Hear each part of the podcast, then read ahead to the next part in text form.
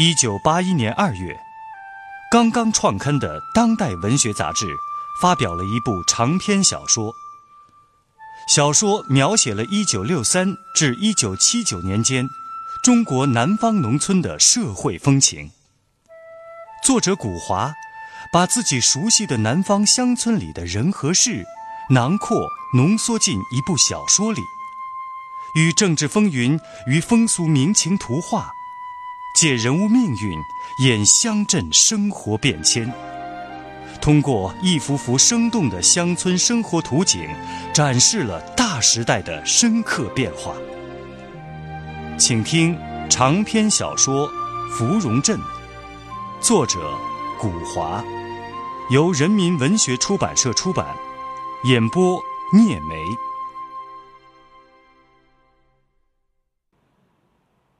胡玉英听李国香一笔一笔的给他算账，最后告诉他说：“他两年零九个月，一共是三十三个月份，正好缝了一百九十八围。”他呆住了，他没有再点头。他开始预感到自己像是在受审。李国香。继续盯着记事本说：“你每围都做了大约五十斤大米的米豆腐卖，有人讲这是家庭副业，我们暂且不管这个。一斤米的米豆腐，你大约可以卖十碗。你的定价不高，量也比较足，这叫薄利多销。你的佐料香辣，食具干净，油水嘛也比较厚。”所以受到一些顾客的欢迎。你以为卖掉的是五百碗，也就是五十块钱，有多无少。一月六围，你的月收入是三百元。三百元当中，我们替你留有余地，除掉一百元的成本花销，不算少了吧？啊，你每个月还有纯收入两百元。顺便提一句，你的收入达到了一位省级首长的水平了。一年十二个月，你每年的纯收入两千四百元；两年零九个月，累计纯收入六千六百元。胡玉英怎么也没有料到。这女组长会替他算出这么一笔明细账来。他的收入达到了一位省长级干部的水平了，累计六千六百元。天哪，天哪！自己倒是从来也没有这样算过呢。真是五雷轰顶啊！他顿时就像是被闪电击中了一样。我，我，我这是做的小本生意，我我从来没有算过账的，没有这样算过账的。我，我我是糊里糊涂过日子，钱钱是赚了一点可是都都起着新屋花费了。李组长，我卖米豆腐有小贩营业证的，是得到政府许可的，我我没有犯法呀。哎，我们并没有认定你就犯了法，搞了剥削呀。李国香还是一副似笑非笑的脸色。你那门口不是贴着一副红纸对联儿，发社会主义红财吗？听说这对联儿还是出自五类分子秦书田的大手笔，是吧？哈，你不要紧张，我呢只不过是来摸个底，落实一下情况。胡玉音的神情一下子由惊恐变成了麻木冷漠，他的眼睛盯着楼板，抿紧了嘴唇。李国香。倒是没有计较他的这个态度，也不在乎他吱声不吱声。还有一个情况，粮站主任古燕山，他每一围都从打米厂批给你六十斤大米做米豆腐原料，是不是？李国香的脸色越来越严肃，一时间真有点像是在讯问一个行为不正当的女人一样。一听到关联到了粮站的老谷主任。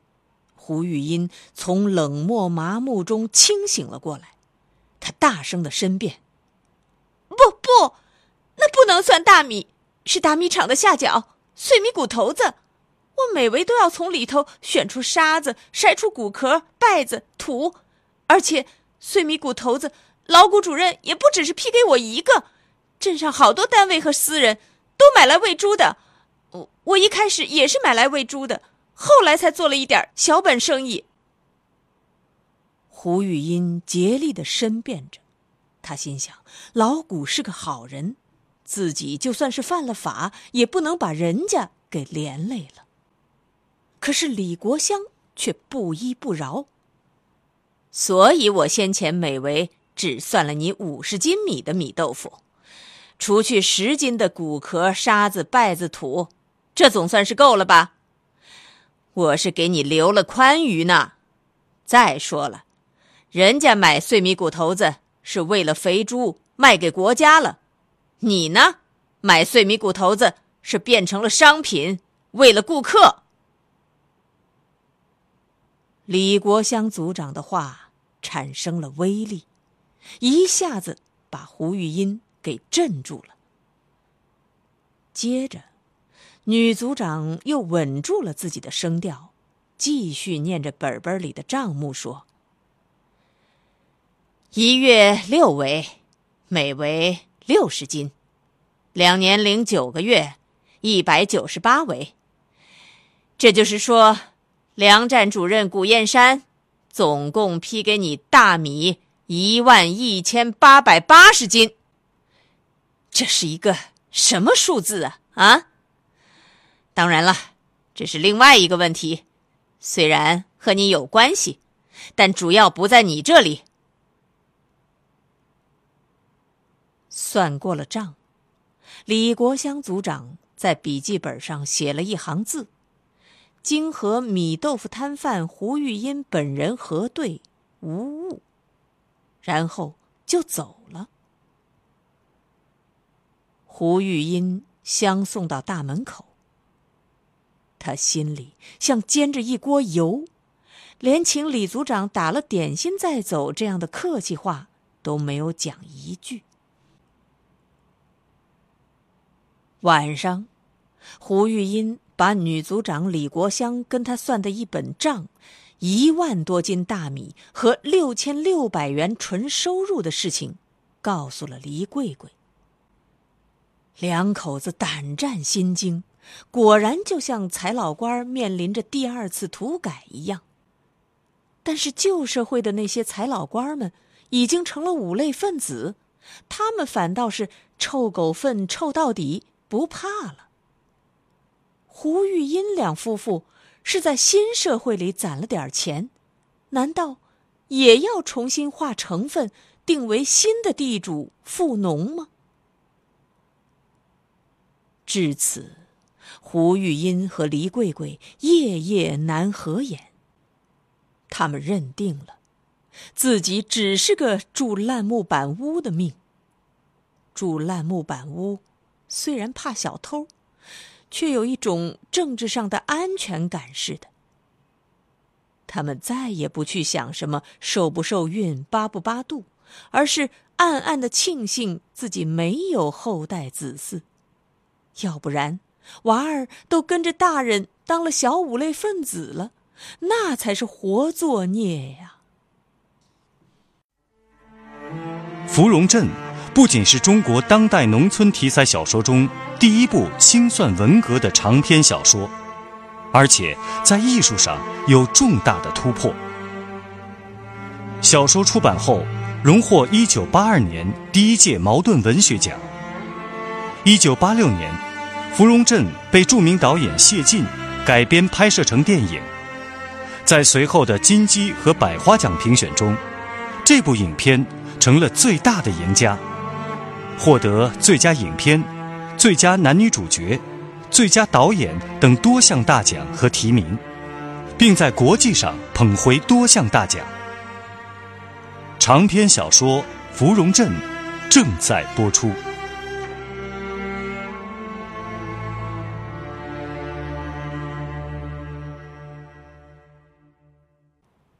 这一天晚上，县委工作组进镇以来第一次召开群众大会。大会在围场戏台前的土坪里举行。那盏得了哮喘病似的煤气灯修好了，挂在戏台的中间，把台上台下照得雪白通亮，也照得人们的脸块都有些苍白。跟往常不同的是，本镇原先的几个头面人物都没有坐上戏台。粮站主任古燕山、大队支书李满庚、税务所所长等等，都是自己拿了矮凳子，或者是找了一块砖头垫张报纸，坐在戏台下面。胡玉英、黎桂桂两口子则紧挨着坐在他们身后。像是在寻求依靠庇护。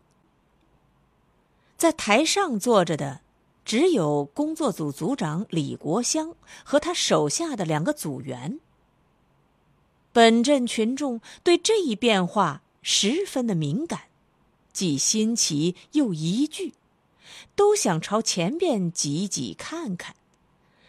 有的人甚至特意绕一个大圈子，钻到戏台下。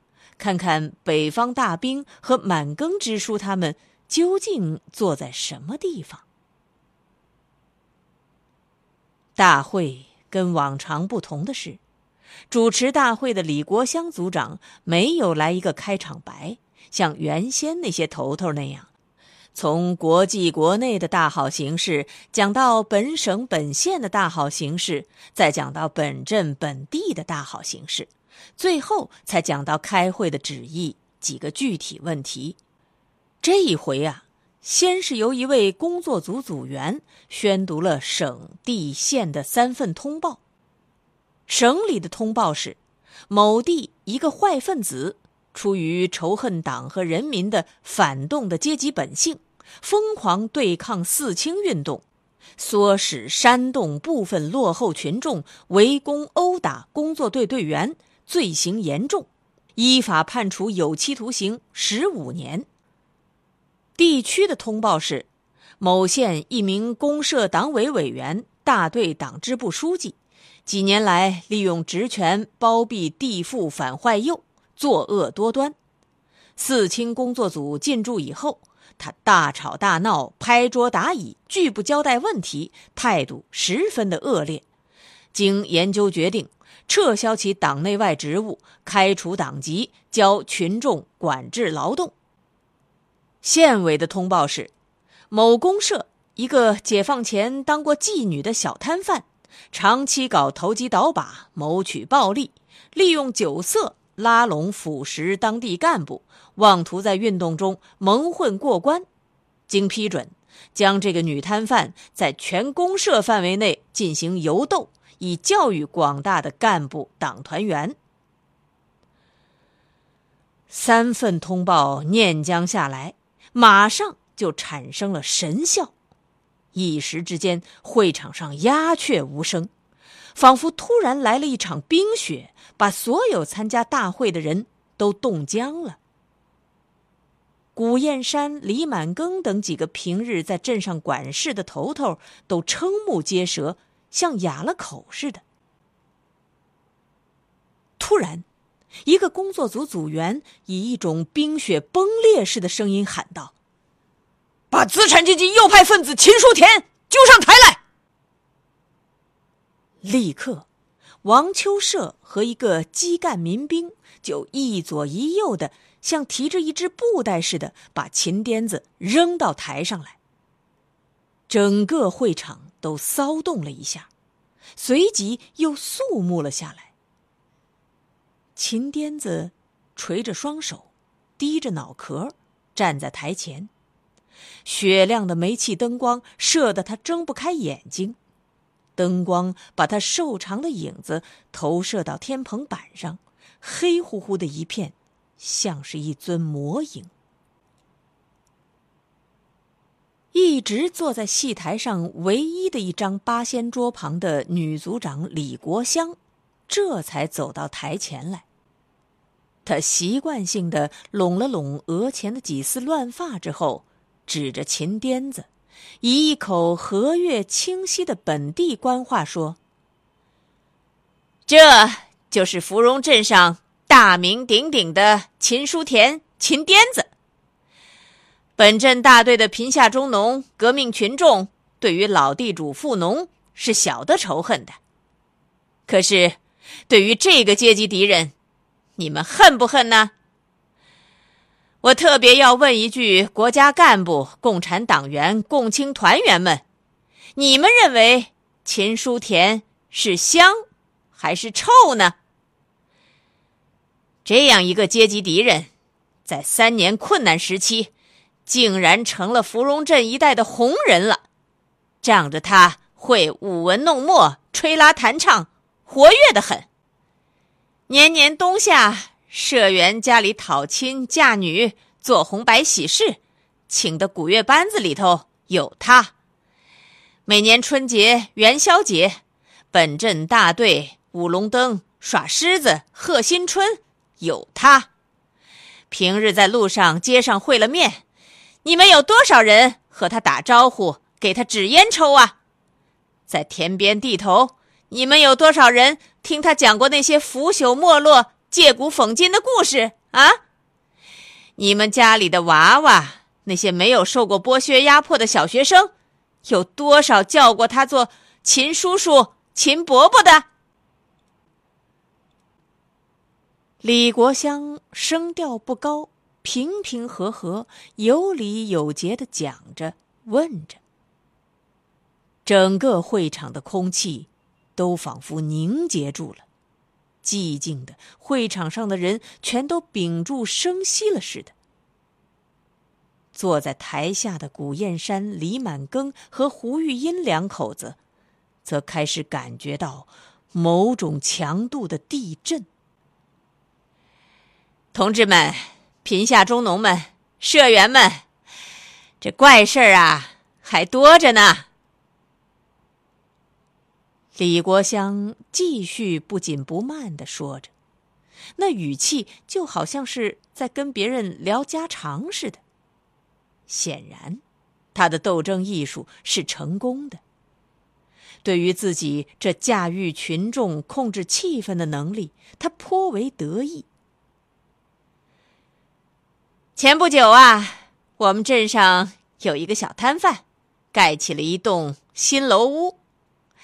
有人指出，这楼屋啊，比解放前本镇最大的两家铺子——茂源商号还有海通盐行还要气派。顺便提一句，这个卖米豆腐的摊贩，几年来究竟赚了多少钱？他是赚了谁的钱呢？他五天一围做米豆腐的大米，又是从哪里来的？这些，我们都暂且不去说他。新楼屋红漆大门上有一副对子，那是谁写的？秦书田，你念一遍给大家听听。秦癫子微微的抬了抬头，斜看了女组长一眼，他回答说：“是我写的，我写的。上联是勤劳夫妻发社会主义红财。”呃，下联是山镇人家添人民公社风光，横批是这是一副反动对联。同志们，勤劳夫妻发社会主义红财，哈，大家嗅出这反动气味来没有？搞社会主义，怎么是个人发财呢？过去人们讲人无横财不富。马无夜草不肥，他却提出来发宏财这种蛊惑人心的反动口号，这是对人民公社集体经济的反动。现在我们芙蓉镇富得起楼屋，穷得卖地皮，这说明了什么问题呀？啊！大家好好的想一想，同志们。还有下联儿：山镇人家添人民公社风光，这就更加露骨了。山镇人家是什么样的人家呀？